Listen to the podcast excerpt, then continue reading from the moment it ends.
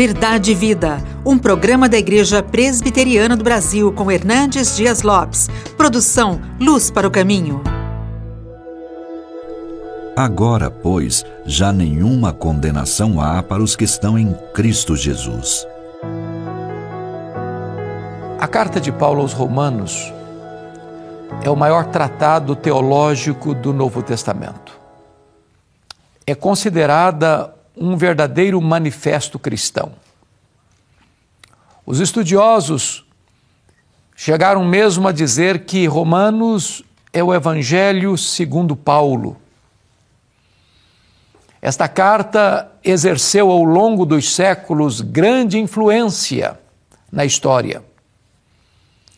Foi por meio desta carta, da leitura de um texto desta carta, que Aurélio Agostinho foi convertido a Cristo e veio a se tornar o maior expoente dos pais da igreja.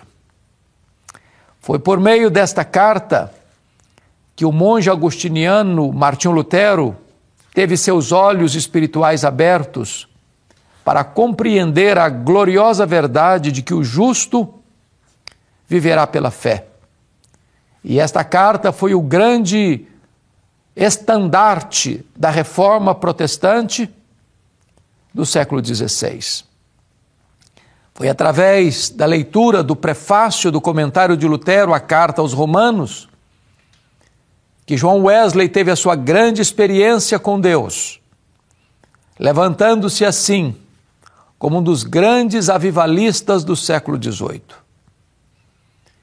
Esta carta apresenta de maneira tão sublime e bendita a gloriosa segurança que temos em Cristo Jesus.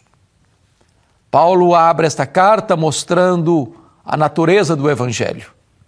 Eu não me envergonho do Evangelho porque ele é o poder de Deus para a salvação de todo aquele que crê. Paulo apresenta a necessidade do Evangelho, começando com o capítulo 1, 18, indo até o capítulo 3, versículo 23, quando ele mostra a universalidade do pecado, tanto dos pagãos, quanto dos moralistas, quanto dos judeus. E ele diz: Todos pecaram e destituídos estão da glória de Deus. Então, Paulo apresenta a verdade bendita da justificação pela fé mostrando o sacrifício vicário de Cristo na cruz.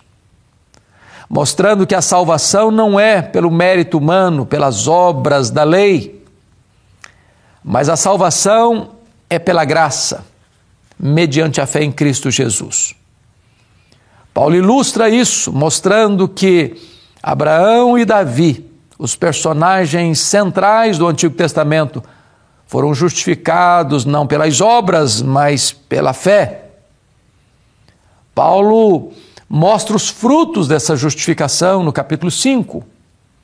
Quais sejam graça, ou melhor, a paz com Deus em relação ao passado, acesso à graça em relação ao presente e esperança da glória em relação ao futuro. O salvo, ele tem paz, ele tem graça, ele tem glória. No capítulo 6, o apóstolo Paulo vai mostrar a nova vida que temos em Cristo. Nós morremos com Cristo, fomos crucificados com Ele, nós ressuscitamos com Ele, nós estamos assentados nas regiões celestes com Ele. Portanto, devemos nos considerar mortos para o pecado e vivos para Deus. No capítulo 7, ele retrata a grande tensão que o homem tem no seu coração.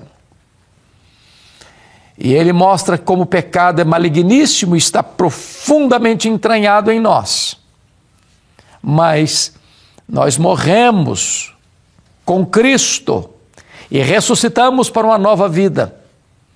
E então, agora, no capítulo 8, ele chega ao apogeu da sua argumentação, mostrando que quem está em Cristo, nenhuma condenação a mais para ele.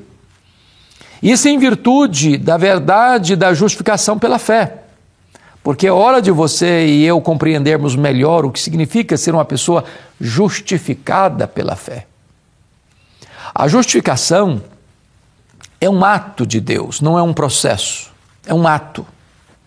E é um ato legal, é uma declaração jurídica, forense. Não tem graus.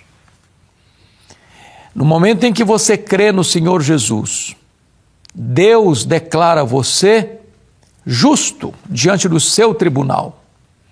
Quites com a lei, quites com a justiça. Não há mais nenhuma condenação sobre a sua vida.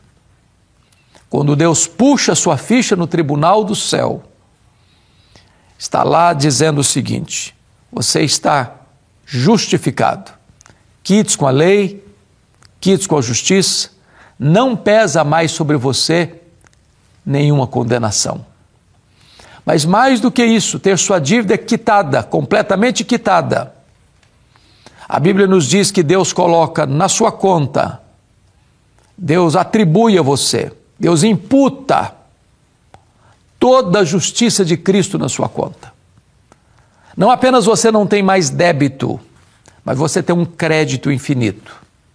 A justiça de Cristo é colocada na sua conta. E é por isso que Paulo então diz, no capítulo 8, verso 1: Agora, pois, já nenhuma condenação há mais para aqueles que estão em Cristo Jesus, nosso Senhor. A segurança da salvação, ou a certeza da não condenação, é clara, é plena, é profunda, é permanente, é eterna. É impossível, portanto, que alguém que foi alcançado pela graça e salvo pela fé, mediante a fé, que foi justificado diante do tribunal de Deus, venha perecer. É impossível que aquele que foi regenerado, aquele que foi ressuscitado para uma nova vida, que foi selado com o Espírito Santo, que recebeu o Espírito Santo como penhor, que está seguro nas mãos do Divino Pastor, que tem o seu nome escrito no livro da vida, possa se perder eternamente. A segurança da salvação não está na nossa mão, está na mão do próprio Deus. É Ele quem nos assegura esta certeza.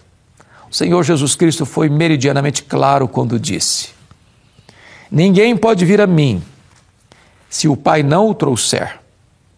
Todo aquele que vem a mim, de maneira nenhuma eu o lançarei fora. Desta maneira, Jesus está nos dizendo que todo aquele que vem a Ele pela fé e crê nele como seu Salvador pessoal, nunca é lançado fora. Nunca. Em outra passagem, em João 10, verso 28 e 29, Jesus Cristo vai afirmar novamente que as suas ovelhas ouvem a sua voz e o seguem. Ele dá a elas a vida eterna e ninguém as arrebatará das suas mãos. Que bendita segurança nós temos! A segurança da vida eterna, a certeza da salvação nenhuma condenação. Aqui em Romanos 8, o apóstolo Paulo vai fazer cinco declarações muito importantes. A primeira delas, Deus conheceu você de antemão. Romanos 8, 29. E significa que Deus amou você antes mesmo da fundação do mundo, porque Deus ama você com amor eterno. Segunda declaração, Romanos 8,30, aos que Deus predestinou. Foi Deus quem escolheu você e não você a Ele. Foi Deus quem amou você primeiro, só depois você passou a amá-lo. O seu amor por Deus é refluxo do amor de Deus por você. Terceira declaração: Deus chamou você. Aos que Deus predestinou, a esses Deus também chamou. E chamou você com vocação eficaz com graça irresistível. Quarta declaração: Aos que Deus chamou, a esses Deus também justificou. Você foi justificado. Não por homens, não por tribunais terrenos, mas pelo tribunal celestial, pelo supremo pretório divino. Por isso, Paulo pergunta: quem tentará acusação contra os eleitos de Deus? É Deus quem os justifica. Quinta declaração: aqueles a quem Deus justificou, a esses Deus também glorificou. Muito embora a glorificação há de ser um fato futuro, que se dará na segunda vinda de Cristo, você que foi amado, escolhido, chamado, justificado, nos decretos de Deus, você já está glorificado. Esta é uma situação irreversível, porque a garantia da salvação é dada pelo próprio Deus que não pode falhar. Aquele que começou a boa obra em você vai completá-la até o dia de Cristo Jesus. Esta é a segurança que temos, nenhuma condenação. Porque o próprio Deus que está empenhado em garantir a sua salvação. Paulo conclui Romanos 8, fazendo cinco perguntas retóricas, para ressaltar ainda mais esta verdade gloriosa da segurança da salvação. E ele diz o seguinte: se Deus é por nós, quem será contra nós? Segunda pergunta: aquele que não poupou o seu próprio filho, antes por todos nós o entregou, porventura não nos dará graciosamente com ele todas as coisas? Se Deus já nos deu o melhor e o maior, o seu próprio filho, você acha que agora Deus deixará você na mão? Largará você no meio do caminho? A resposta é um rotundo não. Impossível. Terceira pergunta: quem tentará acusação contra os eleitos de Deus? É Deus quem o justifica. Ou seja, não há tribunal superior a apelar para mudar este veredito. Você está justificado. Nenhuma condenação pesa mais sobre a sua vida. Quarta pergunta: quem os condenará? Ora, é Cristo Jesus quem morreu, ou antes quem ressuscitou, o qual está à destra de Deus e também intercede por nós. Ou seja, existe uma base legal para a nossa salvação. O nosso substituto, fiador e representante, Jesus Cristo, morreu em nosso lugar, pelos nossos pecados, e ressuscitou para a nossa justificação. Quinta e última pergunta: Quem nos separará do amor de Deus que está em Cristo Jesus? Será tribulação, perseguição, angústia, perigo, fome, espada? Por meio de todas as coisas, somos mais do que vencedores em Cristo Jesus. Portanto, eu estou bem certo de que nem a morte, nem a vida, nem anjos, nem principados, nem poderes, nem altura, nem profundidade, nem qualquer outra criatura poderá separar-nos do amor de Deus que está em Cristo Jesus, nosso Senhor. Afirmamos, portanto, o que está no nosso tema: nenhuma condenação há para aqueles que estão em Cristo Jesus, nosso Senhor. E você? Já tem essa certeza? Você tem a segurança de que Jesus Cristo é o seu Salvador pessoal? Você já se rendeu a Ele? Você já se arrependeu dos seus pecados? Você já pôs a sua confiança em Jesus? Eu quero lhe dizer que não há nenhum outro nome dado entre os homens pelo qual importa que você seja salvo. Jesus é o único Salvador. Jesus é o único mediador entre você e Deus. Jesus é a única porta do céu. Jesus é o único caminho de acesso a Deus. Ele disse: Eu sou o caminho, e a verdade e a vida. E ninguém vem ao Pai senão por mim.